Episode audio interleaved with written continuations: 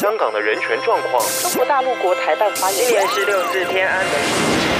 从新闻看见真实的中国，欢迎收听《中国这一刻》。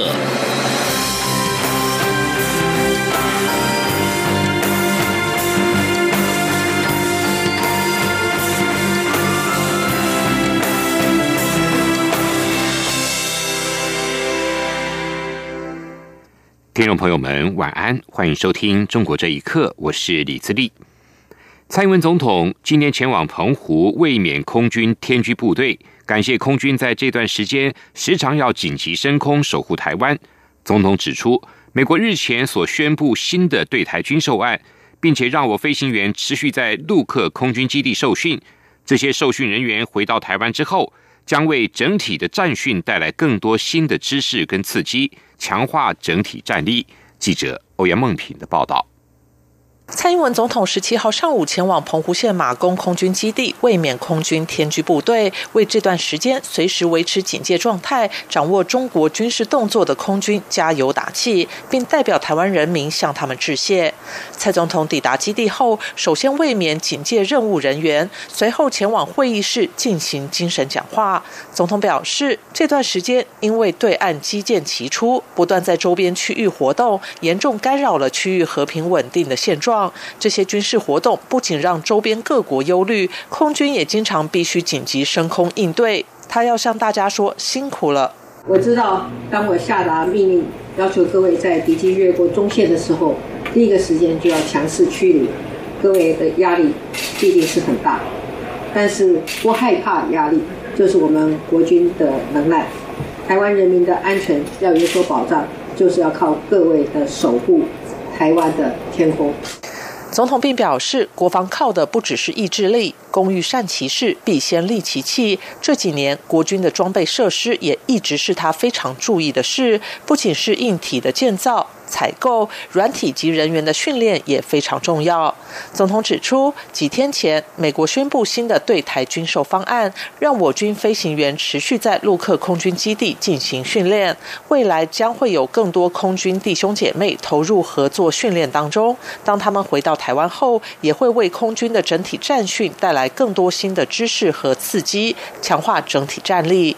总统并要国军放心，只要他当总统一天，国军的战训。需求就是他最关注的事，他会让国军的智服成为荣誉的象征。中央广播电台记者欧阳梦平采访报道。对于将拒绝来台宣扬“一国两制”或“武统”而有影响国家安全、社会安定之余者入境，蔡英文总统今天表示，在其他国家，这种鼓动战争、恐吓人民的主张和立场也不会受到欢迎。他希望相关单位妥善处理这些人士的入境事宜。陆委会主委陈明通今天也说明，重点是有影响国家安全跟社会安定之余者，而对于一般正常交流，仍旧是十分欢迎。记者欧阳梦平的报道。蔡英文总统十六号召开例行国安首长会议，并裁示未来如果有涉及来台宣扬“一国两制”、武统等鼓吹战争、恫吓台湾人民的活动，以致有影响国家安全、社会安定之余者，政府应采取相应管制措施。必要时应该拒绝入境。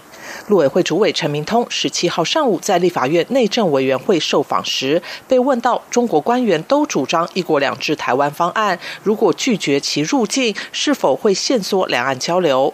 陈明通表示，总统的裁示是有境外人士宣扬“一国两制”台湾方案，而有影响国家安全及社会安定之余，这才是重点。对于一般正常的学术交流，我方仍旧欢迎；城市交流则。是我政策允许，这也没有问题。至于判定的标准，陈明通表示会符合一定比例原则。像是本月底原有个五统宣讲团来台，将拒绝其入境。他说：“像比如这个月底要来的这个啊，这些这个团里面，因为我们看到他过去包括元月二号，呃，习近平一国两制台湾方案。”提出的时候，他们还继续主张用武统，啊，就这样。这些我们那么根据总统昨天的这些政策指示，我们会啊不欢不欢迎他入境。那已经发证的啊会取消，取消他入境。所以这个所谓的武统先导团啊，大概不会来了。陈明通表示，中国大陆主席习近平提出的一国两制台湾方案，就是要消灭中华民国。政府怎么可能让一个要消灭中华民国的宣导团来到台湾？有媒体问台独算不算消灭中华民国？陈明通表示，他谈的是境外人士。如果境外人士在交流期间提到一国两制，是否就踩到红线？陈明通强调，重点是在宣导一国两制，而有国家安全及社会安定疑虑。至于两岸一家亲算不算是宣扬一国两制台湾方案？陈明通则说，这个离题太远。中央广播电台记者欧阳梦平在台北采访报道。另一方面，台湾也一直有高度的意愿来贡献国际社会，但外交部长吴钊燮今天在立法院外交委员会表示，由于中国打压的力道持续的增加，而且诸多的国际组织顾忌中国的态度，导致我方推案的情势越来越艰难。不过，经过外交部锲而不舍的努力，目前累积了相当的成效，国际社会支持台湾的声量更已经超越往年。记者王兆坤的报道。外交部长吴钊燮在立法院受访表示，希望争取更多友邦或理念相近国家支持台湾。向近来欧洲一些国家与欧盟议员呼吁世卫组织邀请台湾参与活动，这代表着外交部的努力已被世界看见。国际社会也认为台湾有资格、有能力参与世卫组织的相关活动。他说：“我们台湾作为国际社会一个负责任的成员，我们会继续的来贡献国际社会，争取更多参与和贡献的机会。”吴钊燮在报告时指出，台湾参与国际组织的阻碍，仍在于中国的阻挠及相关国际组织的僵硬态度。但目前国际社会支持台湾的声量已超越往年，显示中国对我无理打压，已引起国际社会不满。各国挺身支持我国际参与的意愿也大幅提高。吴钊燮列出今年要积极处理的八项推动案，分别是联合国、世界卫生组织、国际民航组织、亚太经济合作、联合国气候变化纲要公约、国际刑警组织、区域渔业管理及农业组织、国际财经组织。吴钊燮强调：“德不孤，必有邻，且得道者多助。”外交部将持续与相关部会合作，善用现有正面能量，全力争取国际的了解及支持。中央广播电台记者王兆坤台北采访报道：中国知名的维权律师高志胜被强迫失踪，已经超过了一部六百一十天，外界毫无音讯。国际人权组织国际特赦近日致函中国公安部，要求立即无条件释放他。评论指出。强迫失踪，过去在中国主要是用于党内斗争，而近十年来却主要用于维权人士。请听以下报道：国际特赦在致中国公安部部长赵克志的信函中指出，二零一七年八月十三号，原被当局软禁在陕西省榆林老家的高志胜突然失踪，外界至今一直无法获知他的消息。同时，他的律师在这段时间已经两次的要求当局提供有关的资讯，但均遭拒绝。二零一七年十一月，家人透过媒体得知高志胜被嘉县国保关押，但迄今仍不知他的真实状况。国际特赦要求中国当局立即无条件释放高志胜，告知被关押的确实地点，并确保他与家人能有正常联系。得到必要的医疗服务。旅居美国的高志胜妻子耿和在接受自由亚洲电台访问时表示，高志胜被强迫失踪，迄今已经六百多天了，家人不知道他被关在哪个地方，也不知道他的身体状况如何。他说。在六百一十一天，当地的公安就给家里面人一直吹皮球，一会儿说是在榆林关押，一会儿说是在嘉兴关押，一会儿说又是在北京关押。那家里面人要求看，不让看，也没有接到任何的那个逮捕通知，而且呢，还不断的给我的家人施加压力，让我们的家人每个星期到当地派出所去报到签字。有一次，我的家人就看了需要签字上面的内容，说我跟孩子是通缉犯、在逃犯，就这么株连家里面，还让家里面跟我断绝关系。一九八九年学生运动领袖之一，目前在美国纽约担任律师的李静静指出，强迫失踪在中国没有法律的依据，过去主要用于党内斗争，而近十多年以来，则主要用于维权人士的身上。他说。强制失踪，明显的违反中华人民共和国宪法第三十五条人身自由的规定，就彻头彻尾的践踏他自己的宪法。在以前，这种情况在中国屡见不鲜，但通常是和党内的政治斗争有关系。但是文革一结束以后，中国搞法治，把人权放到宪法里以后，这种现象一段时间稍好一些了。但是最近这十几年来，特别是维权运动发展起来以后啊，维权人士遭到强制失踪的。待遇，那是最近十几年来的事情。高志胜一九九六年开始从事律师职业之后，一直致力于维权活动，处理过多件的民间维权案。他因为替法轮功成员、地下基督徒以及与官员发生纠纷的底层农民进行辩护，多次受到中共当局的严重骚扰以及打击报复。央广新闻整理报道。《纽约时报》近日报道，美国为防范潜在的间谍行为，二零一八年有多达三十位中国学者、专家的访美签证被吊销或行政审查。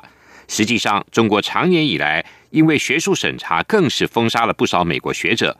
部分遭中方拒绝入境的美方学者，说明了自身的过往经历。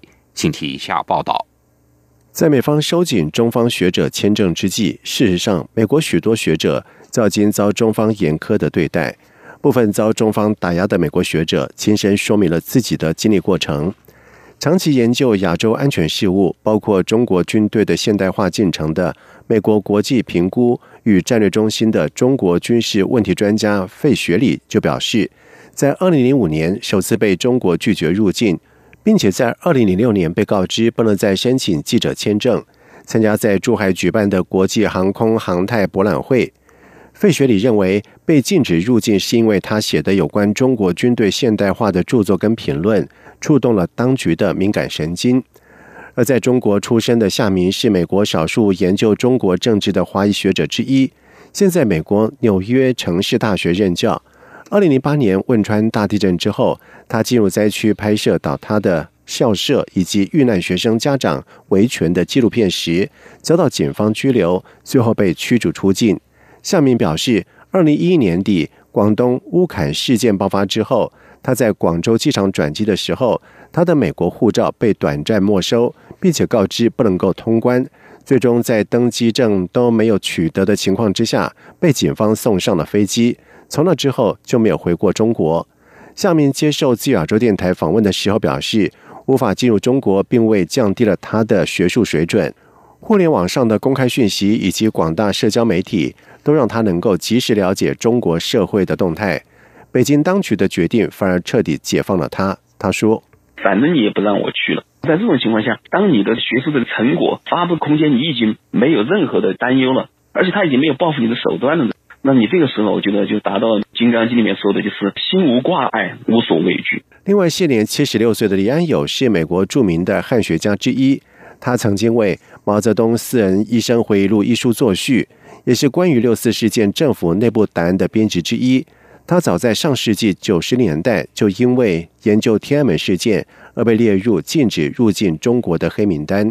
央广新闻整理报道：香港立法会今天首次开会讨论逃犯条例修订草案，支持跟反对修订的阵营都派人加入审议草案的法案委员会，不同立场的人马则聚集在场外示威区互相校正。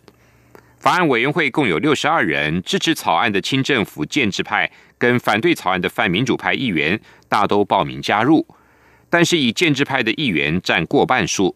在议会大楼外，支持跟反对修法的团体也到场集会，他们各自停留在执法人员划定的示威区，但是也不时的互相叫骂。